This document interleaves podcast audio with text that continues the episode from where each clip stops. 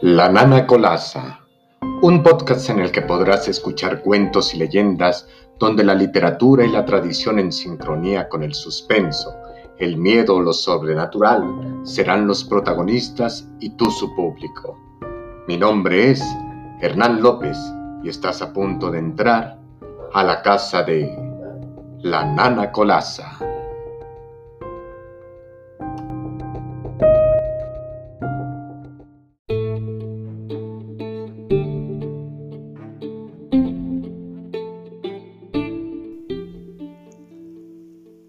Esta ocasión traigo para todos ustedes un fragmento del libro El Empautado de Celedonio Serrano Martínez, Historia de la región de la Tierra Caliente de Guerrero, México.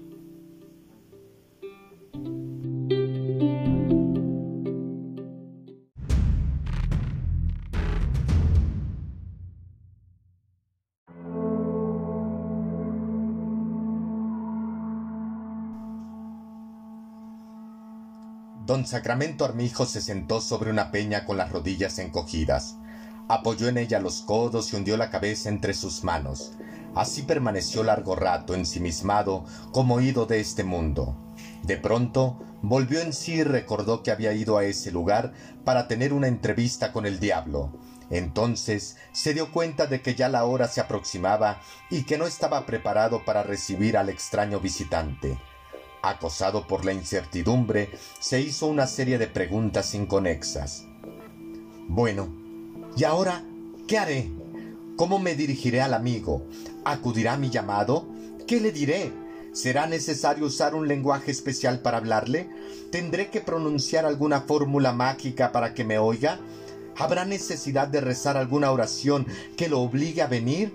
¿Quién sabe? Lo llamaré con mis propias palabras y a ver qué resulta.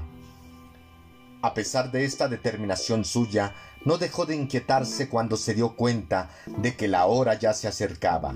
Sin proponérselo, estudió diferentes posturas, actitudes y ademanes.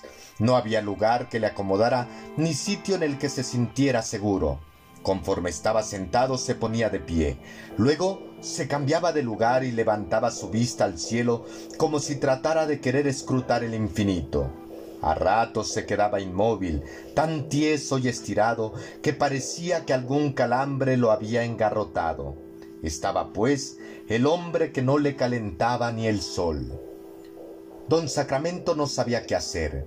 Entre más se aproximaba la hora en que llamaría al diablo, menos acertaba a encontrar las palabras que en su concepto deberían ser las más apropiadas.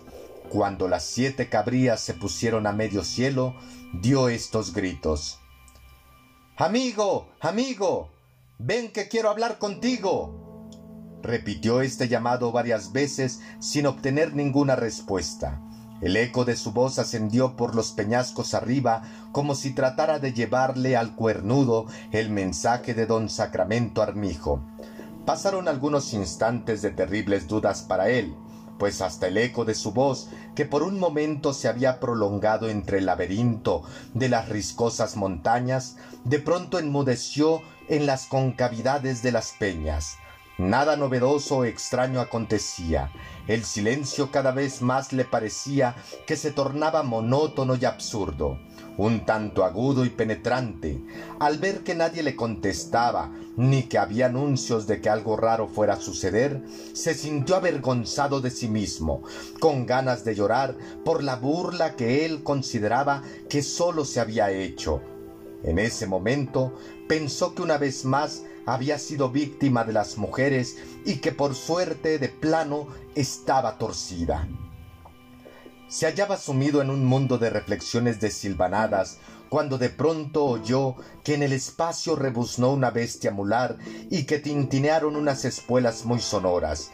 Enseguida escuchó un rumor fuerte y estruendoso como cuando azota un huracán. Al instante comenzaron a chillarle los oídos, a temblarle las quijadas y las piernas, a sentir que una ola fría y una caliente alternaban por su espinazo, y que el cuerpo todo se le adormecía. Quiso levantar la vista hacia el cerro vecino, pero vio que se le venía encima.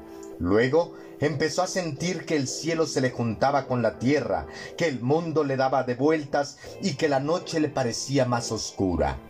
Un copioso sudor le corría por el cuerpo, sintió náuseas y mareos, le vinieron ganas de zurrarse y hasta le pareció que el estómago se le quedaba vacío. Pero en un supremo esfuerzo que hizo por serenarse, cerró los ojos y se tapó los oídos para esperar la llegada. Momentos después oyó una voz que le dijo ¿Para qué soy bueno amigo?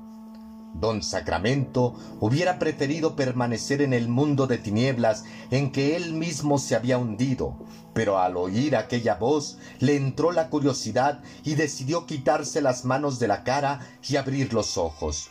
Sorprendido, se quedó cuando vio que tenía enfrente a un jinete vestido de charro, con botonaduras de oro, que fumaba un grueso puro y que no tenía ningún aspecto repugnante. La bestia mular que montaba saboreaba el freno haciendo un ruido espantoso y de cuando en cuando resoplaba con tal fuerza que iluminaba el lugar en que se encontraban con las chispas de lumbre que arrojaba por las narices y los ojos. ¿Con qué? ¿Para qué me has llamado, amigo? volvió a decirle el diablo al ver que don Sacramento no reaccionaba. Estoy a tus órdenes ¿Qué se te ofrece? De, se, se. Don Sacramento Armijo tartamudeó y no pudo articular palabra alguna. En un segundo intento por conseguirlo, se le enredó la lengua y se trabó de las quijadas. Sentado en cuclillas, la cabeza hundida entre los hombros y la cara cubierta con las manos, daba la impresión de que se había petrificado. Te digo que estoy a tus órdenes, que soy tu amigo y que puedes pedirme lo que quieras. Le dijo una vez más el diablo en un tono cordial, tratando de inspirarle confianza. Don Sacramento seguía inmóvil en su sitio y se sentía como aturdido, como falto de razón. Cada vez que trataba de organizar sus ideas, decía puras incoherencias. Al fin tuvo un momento de lucidez y en ese instante se quitó las manos de la cara, encogió los hombros, movió los brazos y se dio varios estirones. Luego procuró reponerse interiormente y en un segundo esfuerzo que hizo por recobrar todas sus facultades, logró revestirse de valor y explicarle al diablo su problema. Vine a buscarte, amigo, le dijo después de haber permanecido callado largo rato, porque toda mi vida he sido un desafortunado en el amor. Las mujeres no solo se han concretado a despreciarme, sino que hasta se han burlado de mí. En tal virtud deseo vengarme de ellas, obligándolas a que vengan a rendírseme, pero sin que yo las ande siguiendo. Que baste con que yo piense en ellas para que vengan a buscarme. Para conseguir esto, he venido a verte, porque necesito de tu auxilio. Ya lo sabía, amigo, le respondió el diablo. Te sigo los pasos desde que comenzaste a pensar en mí. Estoy dispuesto a darte mi alma a cambio de la merced que te pido, le dijo don Sacramento Armijo. No es para tanto, amigo, le contestó el diablo. Solo compro las almas cuando me piden riquezas y poder. Pero en casos como el tuyo, no vale la pena que me den el alma. Te concedo la merced que me pides, amigo. En lo sucesivo, podrás tener todas las mujeres que quieras.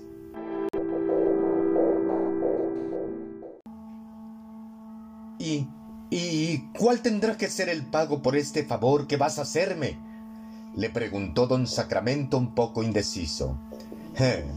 que ya te hice, amigo, le replicó el diablo, aunque para que se cumpla tendrás que hacer lo siguiente, desenterrarme algunos de los que están comprometidos conmigo, por haberles concedido las mercedes que te dije antes.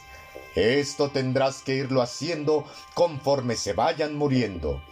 Yo vendré siempre por ti en cada caso. ¿Cuántos tendrán que ser?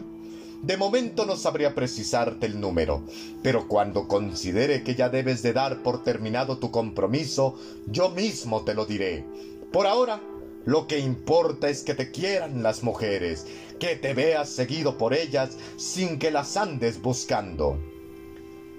Además de lo que acabo de indicarte, ahora que regreses a tu casa, tendrás que ir al cementerio del pueblo y sacar de su tumba el cadáver del que en vida se llamó Roque Molina. Una vez que lo tengas afuera, le quitas de la mano izquierda el hueso intermedio del dedo central o del corazón.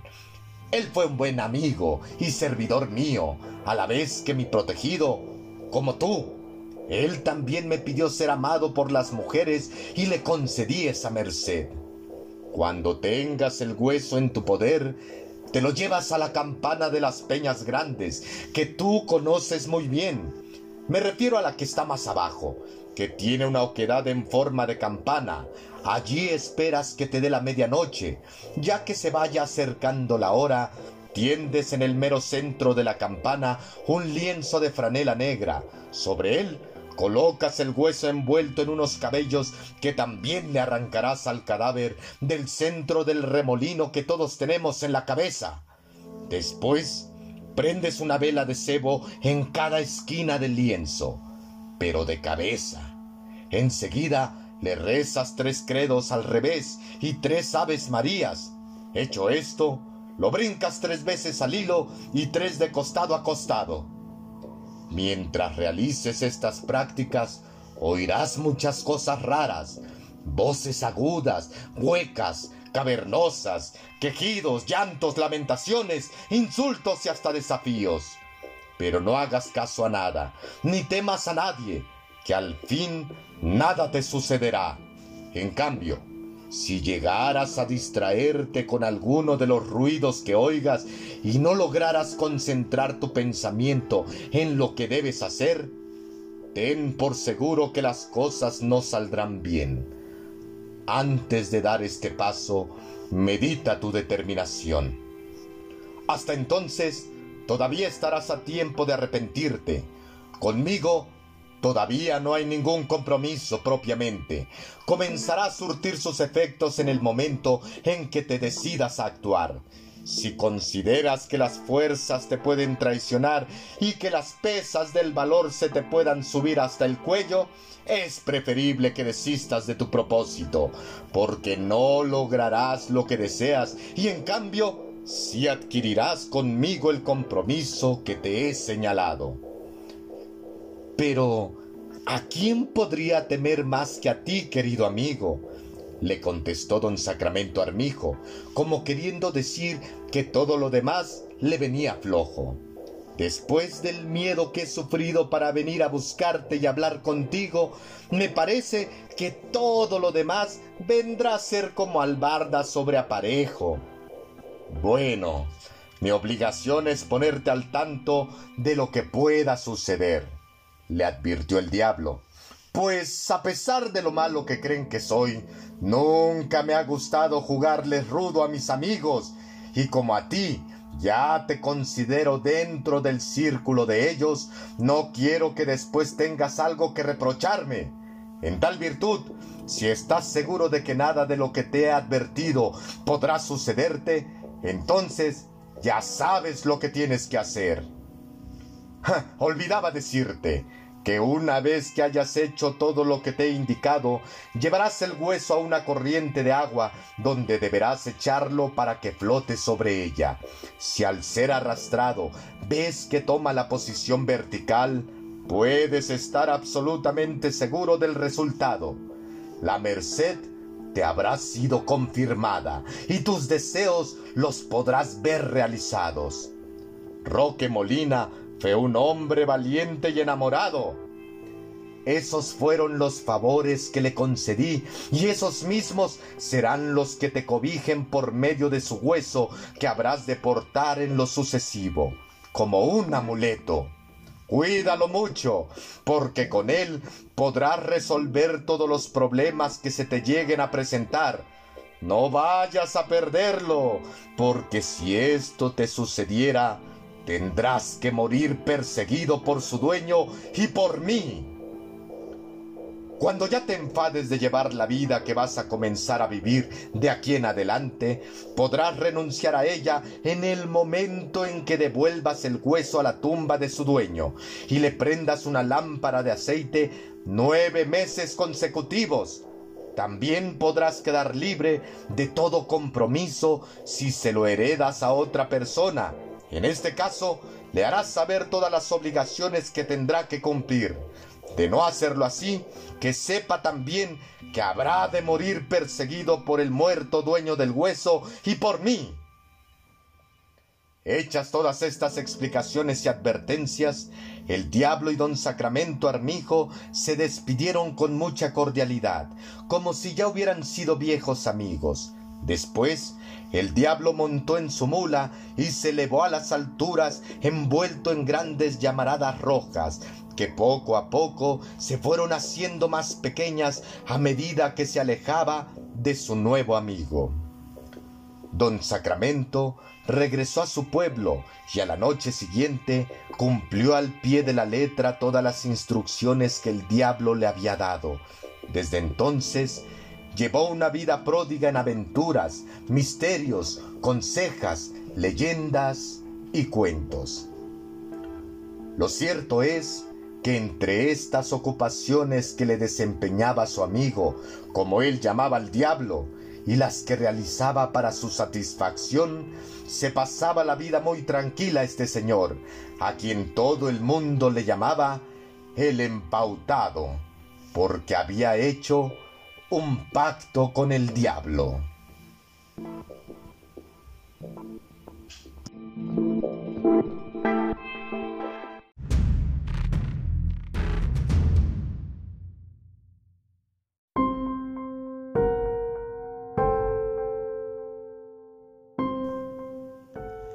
Espero que hayan disfrutado de este fragmento del Empautado, libro de Celedonio Serrano Martínez, y los espero en la próxima ocasión aquí, en la casa de la Nana Colasa.